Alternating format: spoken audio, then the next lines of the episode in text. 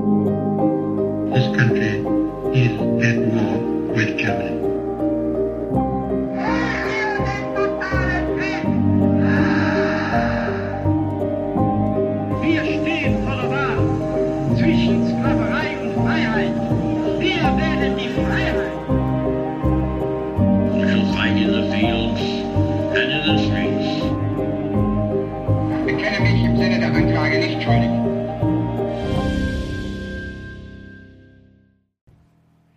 Hallo zusammen und damit herzlich willkommen zu einer neuen Folge Wunder, Wissen, Weltkrieg.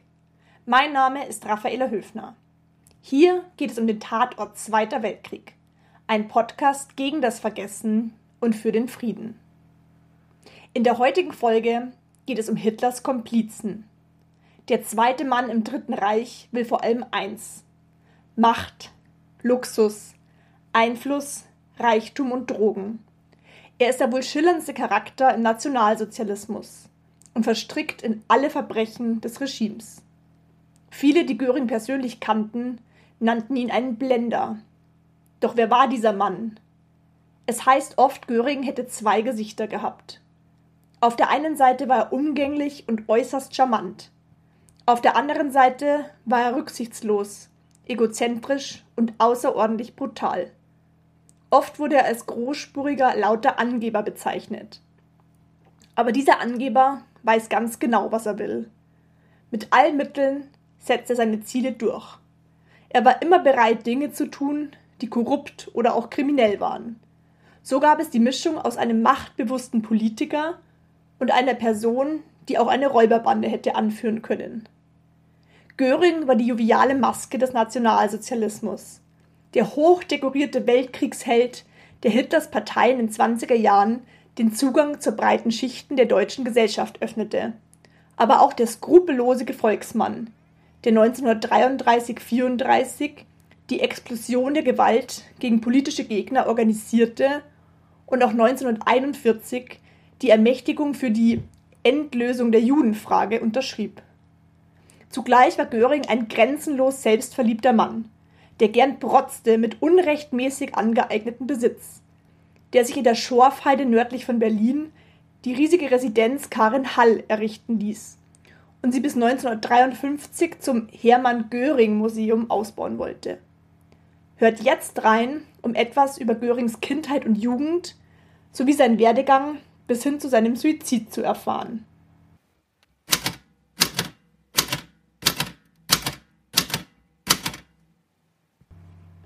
Mai 1945, Augsburg. Ich bin einer der ersten, die Hermann Göring nach seiner Festnahme befragen kann. Die wohl interessanteste Begegnung, die ich im Auftrag für die Air Force durchgeführt habe. Als Göring den Vernehmungsraum betritt, fällt mein Blick auf die graue Marschallsuniform mit den gewaltigen Epauletten. Man erkennt sofort, dass es reines Gold ist. Es funkelt und glänzt in der Sonne. Schwer stützt er sich auf seinen Gehstock. Ich lasse mich davon nicht beeindrucken, als er schnaubend auf das Sofa fällt. Mit seinem umfassenden Leib füllt er es vollständig aus. Der arme, gebrochene Mann. Mich wird er nicht täuschen. Wir wissen, an welchen Schandtaten er beteiligt gewesen ist. Göring weiß, dass ich Jude bin. Er kann das Rümpfen seiner Nase nicht unterbinden, als er mich ansieht. Nur ich bemerke es. Als Leiter für Vernehmungen von Kriegsgefangenen der US-Armee führe ich die ersten Verhöre führender Wehrmachtsoffiziere auf europäischen Boden. Unter ihnen waren bereits die Generäle Halder und von Falkenhausen. Über 20 Stunden habe ich bereits mit Göring gesprochen. Der Oberbefehlshaber der deutschen Luftwaffe. Er ist ohne Frage hochintelligent und ebenso bauernschlau. Er scheint nicht unter dem Einfluss von Drogen zu stehen. Seine Intelligenz wird jedoch von einer zweifellos pathologischen Eitelkeit überschattet. Diese überschattet jede einzelne seiner Antworten. Um etwas nachzuhelfen, habe ich mich als schwedisch-amerikanischer Offizier ausgegeben. Ich habe ihm gesagt, dass ich Karin, seine erste Frau, gekannt habe. Diese bedeutet ihm schließlich die Welt. Ohne groß darauf einzugehen, sagt Göring unverblümt. Natürlich möchte ich mich nicht beschweren, denn ich bekomme genug zu essen. Aber ich muss diese kleine Wohnung mit drei anderen Kriegsgefangenen teilen, die lediglich Generäle sind. Wenn ich bedenke, ruft er aus, während er sich mit seiner riesigen und groben Hand dramatisch an die Stirn fasst. Wie gut wir diesen alten, ehrwürdigen Marschall von Frankreich, Patat, behandelt haben. Und immerhin war dieser Mann nur ein Marschall. Ich aber bin der Reichsmarschall. Titel und Ansehen bedeuten ihm alles. Schnell habe ich herausgefunden, dass ich ihn bei Laune halten kann und er willig ist, meine Fragen zu beantworten, wenn ich ihn mit Herr Reichsmarschall anspreche. Während meines Verhörs ist er bemüht und willig, mir mit detaillierten Antworten zu gefallen.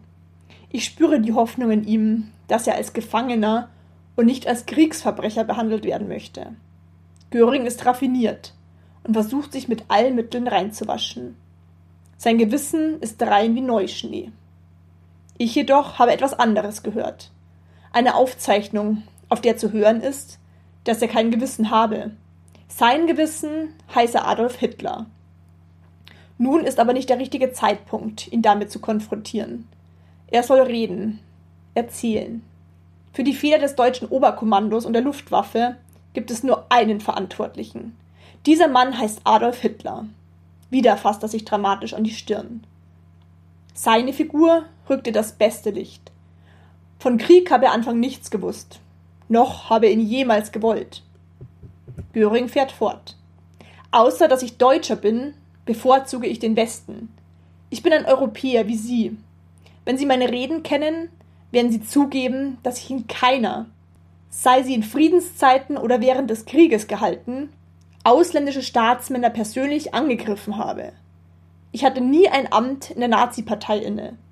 Ich war der exponierteste Vertreter der Staatsgewalt. Meine Einschätzungen werden vor Gericht eine Rolle spielen. Göring wird angeklagt werden. Und am Ende wird er seine gerechte Strafe erwarten. Defendant Hermann Willem Göring. Ich habe keinen Krieg gewollt oder herbeigeführt. Ich habe alles getan, ihn durch Verhandlungen zu vermeiden. Als er ausgebrochen war, tat ich alles, den Sieg zu sichern. Da die drei größten Weltmächte mit vielen anderen Nationen gegen uns kämpften, erlagen wir schließlich der gewaltigen Übermacht. Ich stehe zu dem, was ich getan habe. Ich weise aber auf das Entschiedenste zurück, dass meine Handlungen diktiert waren von dem Willen, fremde Völker durch Kriege zu unterjochen, zu morden, zu rauben oder zu versklaven, Grausamkeiten oder Verbrechen zu begehen. Das einzigste Motiv, das mich leitete, war heiße Liebe zu meinem Volk, sein Glück, seine Freiheit und sein Leben. Dafür rufe ich den Allmächtigen und mein deutsches Volk zum Zeugen an.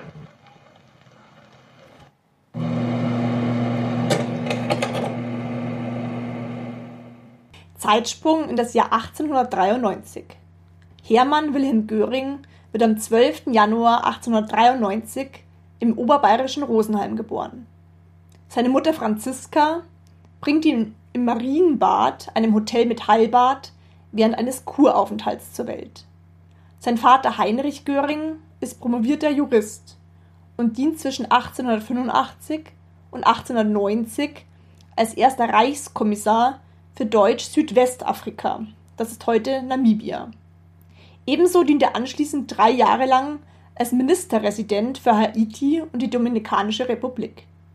Die hochschwangere Mutter reist von Haiti aus nach Rosenheim, um ihr Kind dort auf die Welt zu bringen und nicht dem tropischen Klima aussetzen zu müssen.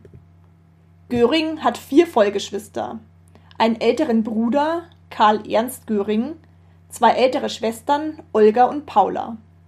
Beide sind später in Österreich mit promovierten Notaren verheiratet. Paula sogar mit dem Nationalsozialisten Franz Höbel. Der jüngste Bruder Albert lehnt die nationalsozialistische Ideologie vehement ab.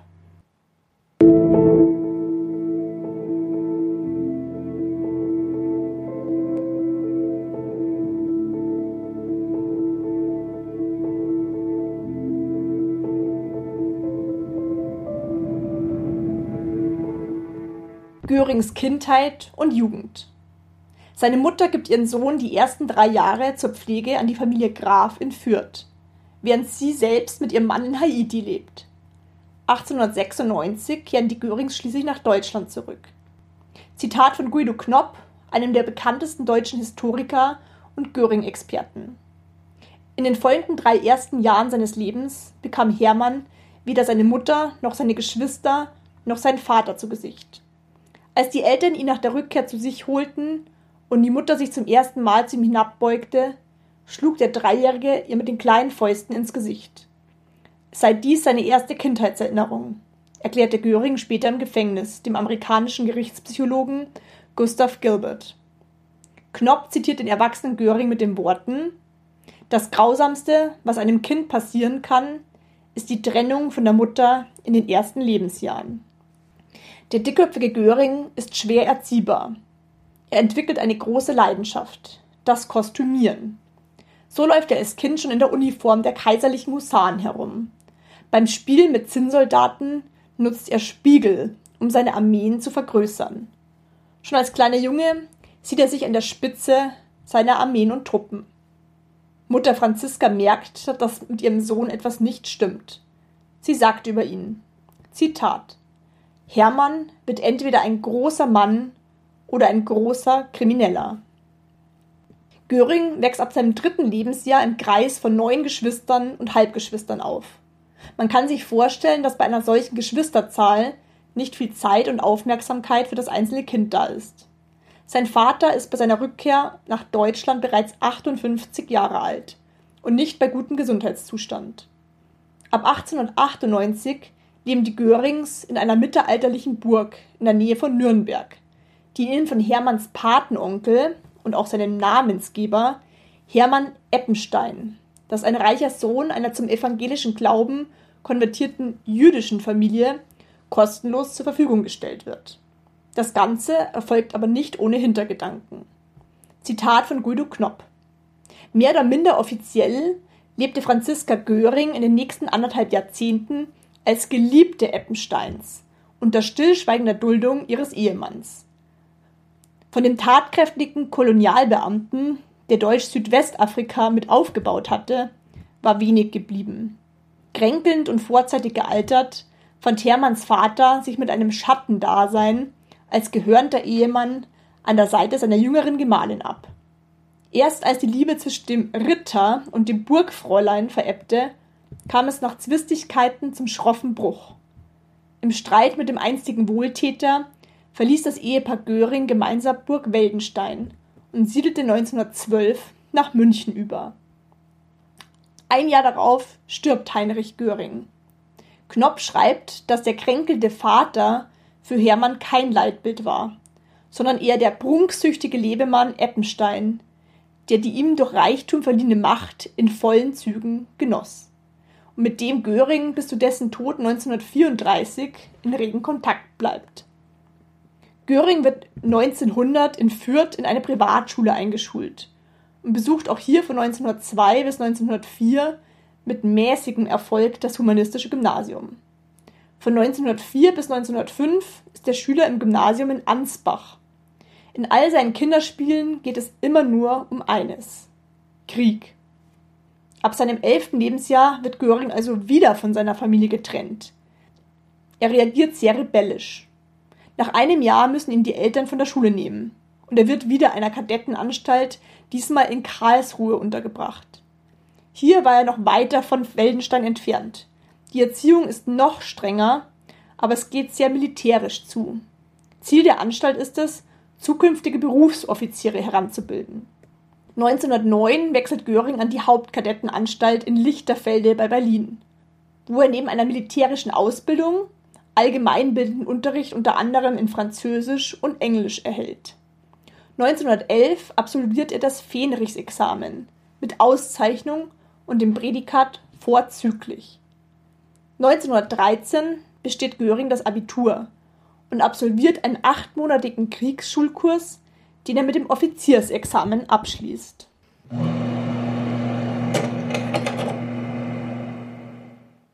Der Erste Weltkrieg. Göring ist begeistert, als der Erste Weltkrieg ausbricht. Ihn packt die Kriegseuphorie und er meldet sich freiwillig. Göring nimmt an ersten Gefechten teil, erkrankt aber nach wenigen Einsätzen an Gelenkrheumatismus. Deshalb lässt er sich im Freiburger Krankenhaus behandeln. Dort lernt er den Piloten und Heeresoffizier Bruno Lörzer kennen. Eine einschneidende Begegnung. Göring will jetzt unbedingt auch selbst Pilot werden. Bereits im Oktober 1914 wird er zur Fliegerabteilung 25 versetzt. Göring erhält größte Anerkennung, als er Fotos von feindlichen Stellungen aufnimmt und diese an den Gefechtsständen des Korps abliefert. Für eine besonders wichtige Bildmeldung erhält er im März 1915 das Eiserne Kreuz erster Klasse verliehen. Im September wird er zur 5. Armee abkommandiert. Nur wenige Wochen später erringt er seinen ersten Luftsieg. Anfangs noch eskortiert er Bomberverbände. Später wird das Fliegerass Göring selbst Jagdflieger. Seine Abschüsse lassen sich sehen.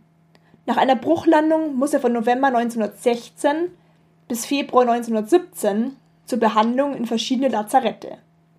Endlich ist er wieder fit und steigt weiter und weiter auf. Mai 1918.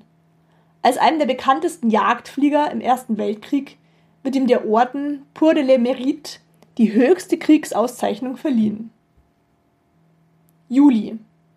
Nach dem Tod Manfred Freiherrs von Richthofens erhält Göring das Kommando über das legendäre Richthofen-Geschwader. 1918 erringt er seinen 22. und damit letzten Luftsieg. Kameraden munkeln, dass er die von ihm angegebene Anzahl an Abschüssen nicht wirklich erreicht hat. Mit dem Waffenstillstand und dem Kriegsende liegt auch Görings Welt in Trümmern.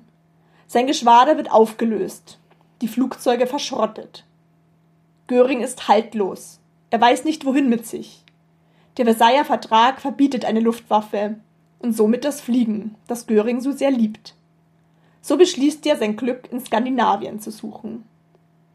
Im Nachkrieg arbeitet der Kriegsheld Göring zunächst in Dänemark und anschließend in Schweden als Militärberater. Er bleibt in Schweden und erwirbt dort 1919 eine Fluglizenz des Landes und übernimmt seitdem Aufträge für die Svenska Lufttrafik. Er arbeitet zudem als Kunstflieger und als Pilot der Zivilluftfahrt in Skandinavien. Das erfüllt ihn aber ganz und gar nicht.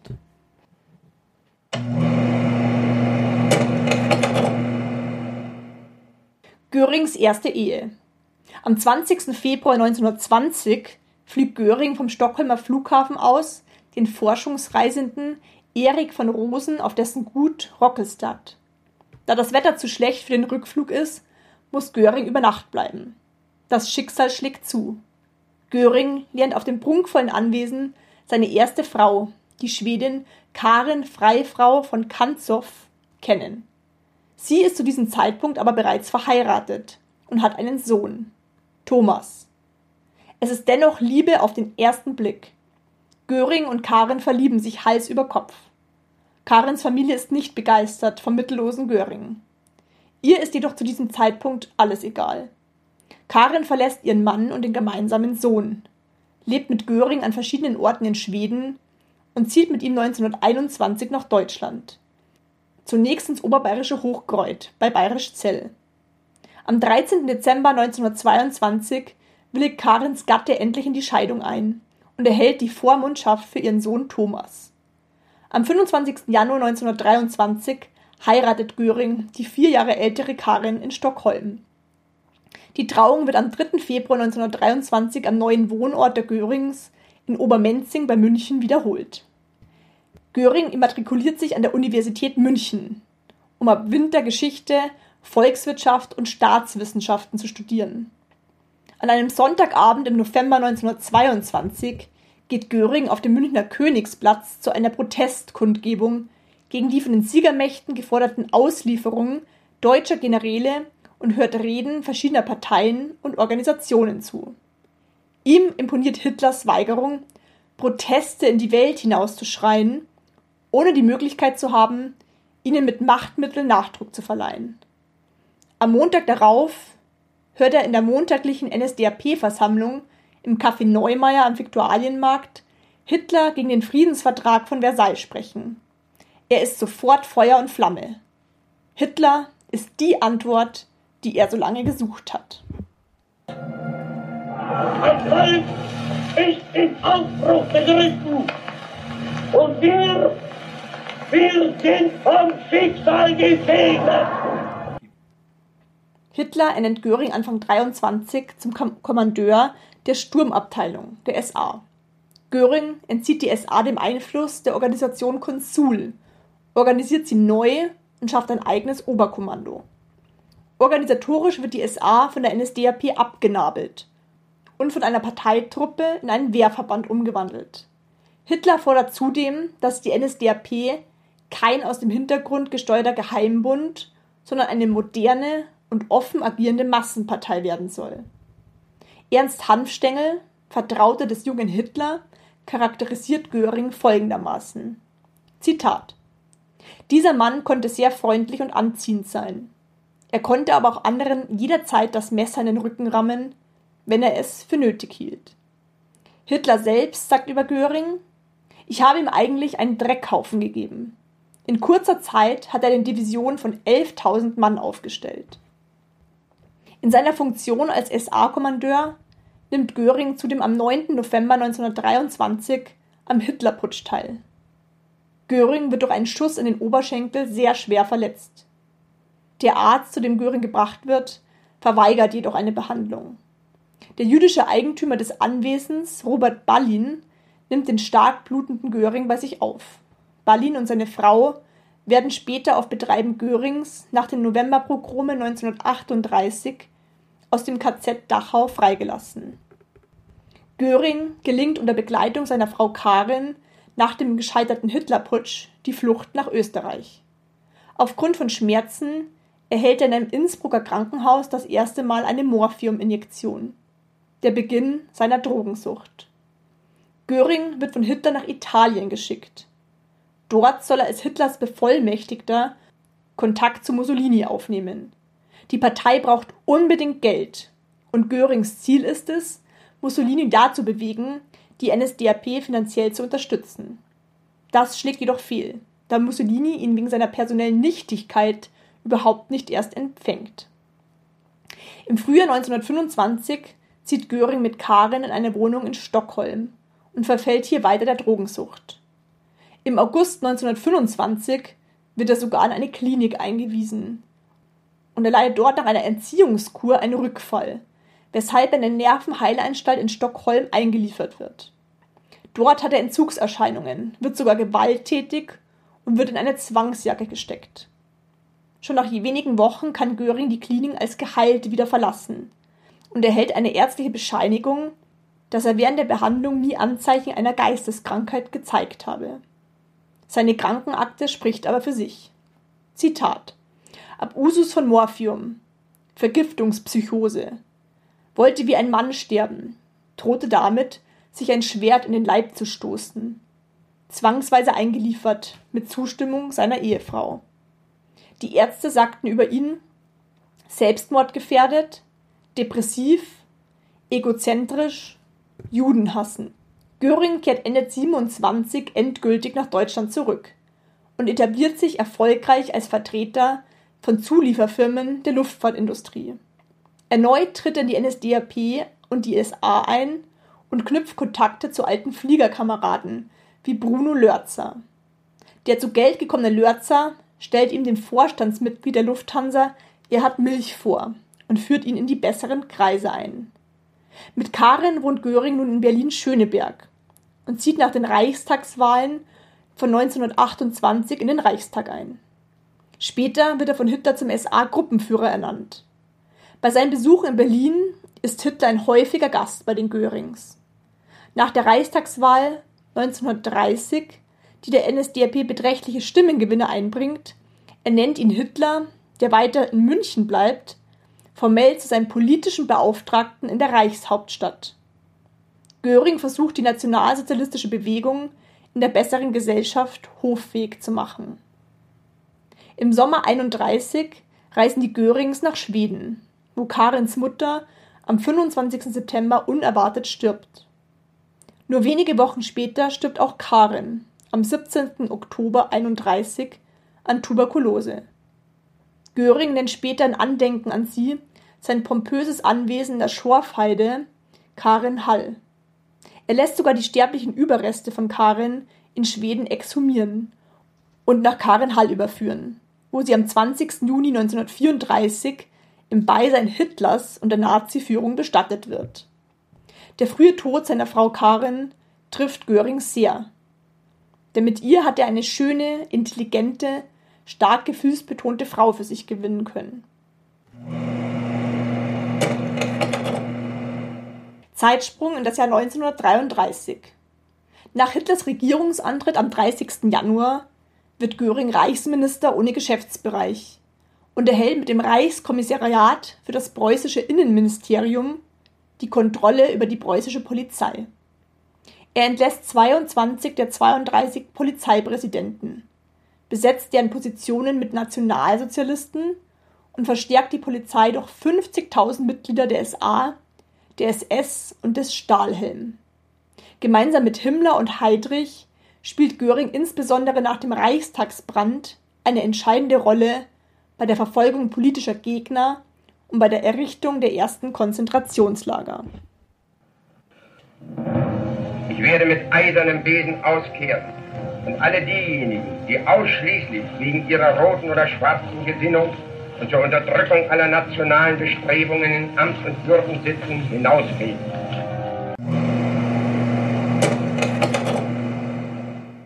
Zeitsprung in das Jahr 1934. Göring lässt in der Schorfheide nördlich von Berlin ein riesiges Jagdschloss bauen, das er zu Ehren seiner verstorbenen Frau Karin Hall nennt. Im Keller des Anwesens errichtet er einen Kinosaal mit etwa 50 Sitzplätzen. Dort schaut am liebsten selbst gedrehte Filme von seinen Jagdausflügen. Zeitzeugen berichten, dass Göring beispielsweise tobte, wenn nicht er den größten Hirsch selbst erledigt hätte. Zudem hält er sogar Löwenbabys. Ja, mein Cäsar, kommst du mich besuchen? Mutti, kommst du mich besuchen, ja? Komm. Und ordentlich, ordentlich satt geworden, Cäsar. Los, schön, spring, hopp. So ist gut. Göring stellt seinen Luxus gerne und offen zur Schau. So hat auch eine eigene Yacht, die er Karen 1 nennt. Er genießt die Sonnenseiten seiner Position. Auch auf dem Obersalzberg im Berchtesgaden gehört Göring ein Anwesen in Hitlers Nachbarschaft. Dort genießt er die Natur, geht im Winter Skifahren und im Sommer wandern. Ein Lebemann. 30. Juni 1934. Mit Unterstützung Himmlers und Heydrichs leitet Göring die Ermordung der politischen Gegner ein. Im Juni 1934 übernimmt Göring eine Schlüsselrolle bei der Ermordung von Ernst Röhm und etwa 200 weiteren Personen. Gemeinsam mit Hitler und anderen Spitzen des Regimes hat er zuvor eine Reichsliste der zu Ermordeten und Festzunehmenden verfasst. Als Reichstagspräsident verließ Göring am 15. September 1935 vor dem nach Nürnberg einberufenen Reichstag die Nürnberger Gesetze, welche einstimmig angenommen werden. Eheschließungen zwischen Juden und Staatsangehörigen deutschen oder artverwandten Blutes sind verboten. Zitat von Göring: Wer Jude ist, bestimme ich. Vor Gericht will er nach Kriegsende davon aber nichts mehr wissen. Göring ist bei der Bevölkerung, vor allem noch vor dem Bombenkrieg, sehr populär. Seine zweite Yacht Karin II nutzte er ab 1937 intensiv als Propagandainstrument, um sich volksnah zu inszenieren. Sein Hang zum pompösen und zu prunkvollen Uniformen bringt ihm den Spitznamen Lametta Heini ein. Göring übernimmt den Oberbefehl über die neu gegründete Luftwaffe. Ein freudiges Ereignis für Göring. Am 10. April heiratet er die Schauspielerin Emmy Sonnemann. Aus der Ehe geht eine Tochter hervor, die nach Mussolinis Tochter auch Edda genannt wird. Zu Hitlers Geburtstag am 20. April 1936 wird Göring zum Generaloberst befördert. Ab 1936 unterzieht Göring die wiederaufgerüstete Luftwaffe einem ersten Bewährungstest. als er die Legion Condor in einer verdeckten Operation zugunsten von Franco im spanischen Bürgerkrieg einsetzt. Im Oktober 36 wird er zum Reichsbeauftragten für den Vierjahresplan ernannt. In enger Zusammenarbeit mit der Industrie bereitet Göring also den Krieg vor. 1937. Im Juli gründet Göring in Salzgitter die staatseigenen Reichswerke Hermann Göring. Geplant ist die Verhüttung von Eisenerz in 32 Hochöfen. Bis zum Kriegsende sind zwölf fertiggestellt. Das Unternehmen ist 1944 mit 228 Betrieben der größte europäische Stahlkonzern. Die Reichswerke Hermann Göring waren ne-, neben der IG Farben und den Vereinigten Stahlwerke der größte deutsche Konzern im nationalsozialistischen Deutschen Reich. Tausende von Zwangsarbeitern müssen dort schuften. 1938. Seine außenpolitischen Verhandlungen mit dem italienischen Mussolini und mit den Vertretern Englands, Frankreichs, Polen und Ungarns haben maßgeblichen Anteil am Zustandekommen des Anschlusses Österreichs und des Münchner Abkommens. In Zusammenarbeit mit Hitler sind Göring und Himmler an den Intrigen beteiligt, die zum Rücktritt des Oberbefehlshabers des Heeres Werner Freiherr von Fritsch und des Generalfeldmarschalls der Wehrmacht Werner von Blomberg führen. Damit hat Hitler jetzt die Möglichkeit, die militärischen Spitzenpositionen mit ihm loyal ergebenen Personen selbst zu besetzen. Am 8. Februar wird er zum Generalfeldmarschall der Wehrmacht ernannt. Alleiniger Oberbefehlshaber bleibt Hitler aber selbst. Im April wird auf Görings Veranlassung enteignetes jüdisches Vermögen, das zuvor auf Sperrkonten gelagert wurde, dem Staat zugeführt. Im November fordert Göring von, den, von der jüdischen Bevölkerung eine Milliarde Reichsmark Schadensersatz für die Gewalttaten der Nationalsozialisten an den Juden während der Novemberpogrome. Letztendlich werden die Juden zur Zahlung von 1,2 Milliarden Reichsmark gezwungen.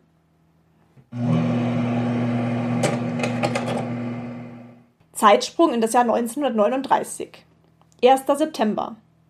Hitler nominiert in seiner Reichstagsrede Göring offiziell zu seinem Nachfolger. Im Zweiten Weltkrieg baut Göring seine private Gemäldesammlung durch Kunstraub in den besetzten Gebieten aus. Er besitzt nach Hitler die umfangreichste Kunstsammlung Deutschlands. Ab Oktober. Auf Görings Befehl erfolgen die Eingliederungen der gesamten polnischen Industrie in das großdeutsche Wirtschaftssystem, die Enteignung aller polnischen Juden und die Einziehung von zivilen polnischen Arbeitskräften für die deutsche Rüstungsindustrie. Göring hat aber einen ganz großen Konkurrenten, der ihn scharf kritisiert. Der immer eifersüchtige Goebbels buhlt mit Göring um Hitlers Aufmerksamkeit. So schreibt Goebbels in sein Tagebuch. Zitat Göring hat Rosinen im Kopf. Er brüskiert alle durch sein pampiges Großmannstun. Dabei ist er so dumm wie Stroh und so faul wie eine Kröte. Hoffentlich fährt der Dicke bald ab. Stefan Martens, der Vizedirektor der Deutschen Historischen Instituts in Paris und Göring-Experte, erklärt die Beziehung von Hitler und Göring aber folgendermaßen. Göring war auf der Suche nach seiner Militärkarriere im Ersten Weltkrieg nach einer neuen Rolle, einer neuen Aufgabe, und Hitler brauchte einen Kriegshelden, dem er politisch revisieren konnte und der in der Öffentlichkeit auf sich aufmerksam machen konnte. Von dieser frühen Zeit an beginnt eine Doppelkarriere, die beides sehr eng aneinander gebunden hat. 1940 19. Juli Auf dem Höhepunkt seiner militärischen Erfolge erhält Göring der für ihn geschaffenen höchsten militärischen Dienstgrad Reichsmarschall des Großdeutschen Reiches. Bis zum Westfeldzug im Mai und Juni 1940 wird Göring als Held der Luftwaffe gefeiert. Görings Beteiligung an der Vorbereitung und Durchführung des Holocaust ist durch einen Befehl vom 31. Juli 1941 belegt, dessen Echtheit er auch im Nürnberger Prozess bestätigt. In diesem beauftragte er Heydrich, alle notwendigen Vorbereitungen zur Endlösung der Judenfrage zu treffen und einen Gesamtentwurf hierfür zu erarbeiten. Im Dezember 41 beruft dieser für den 20. Januar 42 die Wannsee-Konferenz ein. In seiner Funktion als Beauftragter für den Vierjahresplan organisiert Göring die wirtschaftliche Ausbeutung der besetzten Gebiete. Dass dem von ihm mitverantworteten Hungerplan Millionen von Menschen zum Opfer fallen würden, bezeichnet er als notwendig und erwünscht. So sagte er am 25. November 1941 dem italienischen Außenminister Graf Ciano. In diesem Jahr werden 20 bis 30 Millionen Menschen in Russland verhungern. Vielleicht ist es gut so, da bestimmte Völker dezimiert werden müssen. Im Nürnberger Prozess äußert er sich folgendermaßen: Zitat. Früher schien mir die Sache doch verhältnismäßig einfacher zu sein. Da nannte man das Plündern. Da stand dem Betreffenden zu, das wegzunehmen, was man eroberte. Nun, die Formen sind humaner geworden. Ich gedenke trotzdem zu plündern, und zwar ausgiebig. Während der Luftschlag um England ab Mitte 1940 fällt Göring wegen seiner katastrophalen Strategien mehr und mehr in Ungnade. 1942 verliert er weiter an Einfluss, als seine Luftwaffe den verheerenden Luftangriffen etwa auf Lübeck, Rostock und dem Tausendbomberangriff auf Köln kaum etwas zu entgegensetzen hat. Vor dem Krieg soll Göring angegeben haben, er wolle Meier heißen, wenn auch nur ein einziges feindliches Flugzeug die deutsche Grenze überfliegen werde. Und er bekommt seitdem den Spitznamen Hermann Mayer. Göring lässt sich bei Hitlers Lagebesprechungen häufig vertreten. Er reist viel umher und widmet sich seiner Sammel- und Jagdleidenschaft. An der Entwicklung des Krieges nimmt er nur wenig Anteil. Göring ist auch mitverantwortlich für das Debakel in der Schlacht von Stalingrad, weil er Hitler wieder besseren Wissens zusagte, die Luftwaffe könne die eingeschlossene 6. Armee aus der Luft versorgen. Was nicht funktionierte, weil die Piloten zu unerfahren und die Flugzeuge wegen des Wetters zu langsam waren. 1943. Am 12. Januar feiert Göring trotz der angespannten Lage der deutschen Streitkräfte in der Sowjetunion seinen 50. Geburtstag mit enormem Aufwand und fordert vom Finanzminister weitere 2 Millionen Reichsmark, um Karin Hall noch weiter zu vergrößern. Hitler weigert sich entgegen der parteiinternen und öffentlichen Kritik, Göring die Leitung der Luftwaffe zu entziehen. Im November hält Göring seine letzte Rundfunkansprache. Er zieht sich zunehmend aus der Öffentlichkeit zurück. Am 23. Juli 1944, wenige Tage nach dem Attentat von Stauffenberg, ordnet Göring nach Absprache mit Hitler an, dass für alle Wehrmachtsteile künftig nur noch der Hitlergruß als Ehrenbezeichnung zulässig sei. Görings Entmachtung. Am 20. April 1945 verlässt Göring nach dem offiziellen Geburtstagsempfang für Adolf Hitler Berlin in Richtung Berchtesgaden. Er verabschiedet sich von Hitler mit der Begründung, dass in Süddeutschland wichtige Aufgaben auf ihn warten. Am 23. April 1945 gegen 1 Uhr nachts setzt Göring in Berchtesgaden einen Funkspruch an Hitler ab. Er teilt mit, General Koller habe ihm aus zweiter Hand zugetragen, dass Hitler für allfällige Verhandlungen auf Göring verwiesen und dabei betont habe, Göring sei dazu leichter in der Lage als er selbst. Falls bis 22 Uhr keine Antwort eintreffe, müsse er schließen, dass sie ihrer Handlungsfähigkeit beraubt sind. Er werde sich dann verpflichtet fühlen, gemäß dem Erlass von 1941 als Stellvertreter des Führers zu handeln. Hitler antwortet darauf nicht.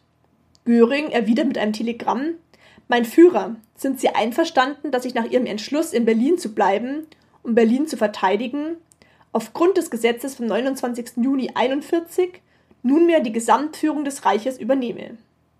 Hitler tobt. Er interpretiert dies als versuchten Putsch und unterzeichnet einen von Bormann aufgesetzten Funkspruch, wonach der Reichsmarschall seiner Ämter enthoben und sofort wegen Hochverrats zu verhaften sei. Göring wird daraufhin auf dem Berghof von der dortigen SS-Kommandantur festgesetzt. Der Öffentlichkeit gegenüber werden die wahren Umstände verschleiert. Dem Großdeutschen Rundfunk wird gemeldet, Göring sei wegen Herzproblemen von all seinen Ämtern zurückgetreten. Bormann hatte dem zuständigen SS-Offizier Karl Hermann Frank befohlen, Göring nach dem Fall der Reichshauptstadt Berlin hinzurichten. 8. Mai. Göring flüchtet nach Schloss Fischhorn in der Nähe des Zeller Sees und wird durch die amerikanische Armee gefangen genommen. Göring begibt sich in die Hände der 36. US-Infanteriedivision unter dem Kommando von Brigadegeneral Robert Stack. Göring wird vernommen. Am 9. Mai gibt Göring im Hauptquartier der 7. US-Armee in Kitzbühel eine Pressekonferenz für die internationale Presse. Dabei spricht er unter anderem über Hitler, die Luftschlacht um England und äußert die Ansicht, dass er den Krieg als Fußballspiel betrachte, an dessen Ende sich die Gegner die Hände geben würden. Am 10. Mai wird Göring nach Augsburg geflogen, wo er in einem Internierungslager der Amerikaner im Stadtteil Bärenkeller zehn Tage lang unter anderem von Eric M. Warburg verhört wird. 21. Mai. Der über 280 Pfund schwere Göring muss sich einer Entziehungskur und einer Diät unterziehen. September. Nach viermonatigem Verhör wird er das Gefängnis des Nürnberger Justizgebäudes verlegt. Im Oktober wird er als ranghöchster Nationalsozialist vor dem Internationalen Militärgerichtshof in Nürnberg angeklagt. Während der Prozesse gibt er sich lebendiger und schlagfertiger als jemals zuvor. Er wird in allen vier Anklagepunkten, das sind Verschwörung gegen den Weltfrieden, Planung, Entfesselung und Durchführung eines Angriffskriegs, Verbrechen gegen das Kriegsrecht und Verbrechen gegen die Menschlichkeit schuldig gesprochen und zum Tod durch Hängen verurteilt. Göring stellt beim Gericht den Antrag, erschossen zu werden. Dieser wird aber abgelehnt. Beim Nürnberger Prozess werden ihn die Gutachter mit einem IQ von über 138 an der Grenze zu einem Genie einstufen. Am 15. Oktober 1946, in der Nacht vor dem Hinrichtungstermin, entzieht sich Göring der Vollstreckung des Urteils durch Selbsttötung mit einer Zyankali-Giftkapsel. Wenige Stunden später werden die zehn anderen Verurteilten gehängt. Die Leichname Görings und der zehn Hingerichteten werden im städtischen Krematorium auf dem Münchner Ostfriedhof eingeäschert und die Asche in den Wenzbach, einem Zufluss der Isar, gestreut. Göring hinterlässt einen Abschiedsbrief an den Gefängniskommandanten, in dem er den Plan seiner Selbsttötung beschreibt. Demnach habe er von Anfang an drei Zyankali-Kapseln bei sich getragen. Eine hat er so versteckt, dass sie sofort gefunden werden konnte. Eine weitere so gründlich, dass sie nicht gefunden wurde. Während der Nürnberger Prozesse hatte er diese Kapsel bei sich im Stiefel. Die dritte Kapsel befand sich in einer Dose mit Hautcreme in Görings Gepäck, auf die er durch den amerikanischen Offizier Jack Wheelies Zugriff hatte. Zu diesen Zyankali-Kapseln und seinem Selbstmord gibt es jedoch verschiedene Spekulationen.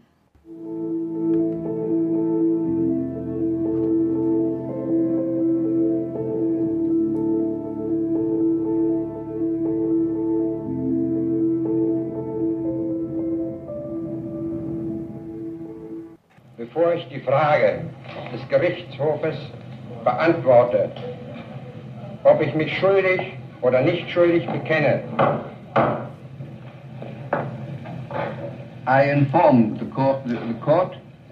Ich habe dem Gerichtshof bekannt gegeben, dass die Angeklagten nicht das Recht haben, eine Erklärung abzugeben. Sie müssen sich schuldig oder nicht schuldig bekennen. bekenne mich im Sinne der Anklage nicht schuldig.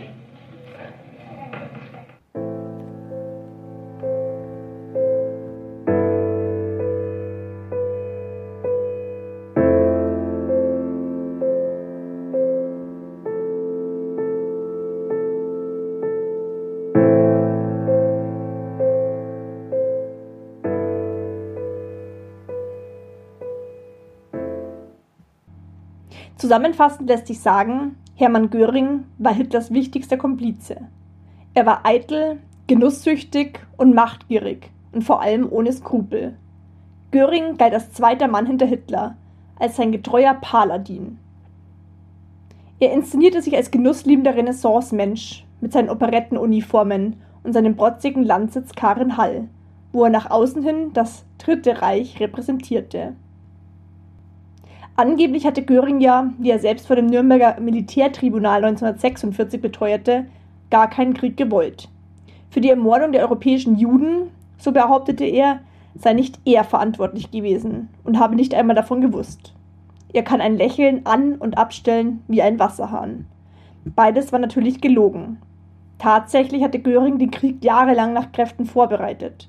Er selbst unterzeichnete den Befehl an den Chef des Reichssicherheitshauptamtes Reinhard Heydrich zur Endlösung der Judenfrage.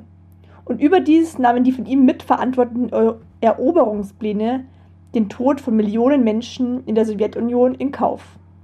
Als Göring im Mai 45 von US-Soldaten gefangen genommen wurde, bot der General Eisenhower seine Hilfe im Kampf gegen die Sowjetunion an. Eine wahnwitzige Illusion. Göring galt nach Hitlers Tod als Nazi Number One. Durch Selbstmord entzog sich Göring dem Urteil des Nürnberger Gerichtshofes. Seine Abschiedsworte waren wenigstens zwölf Jahre gut gelebt. Ich hoffe, diese Folge unter der Rubrik History Wissen war informativ für dich. Nächste Woche schon erwartet dich wieder ein neues Interview mit einem Zeitzeugen. Ich würde mich sehr über eine positive Bewertung freuen und freue mich auch, wenn du nächste Woche wieder mit dabei bist, wenn es heißt Wunder, Wissen, Weltkrieg.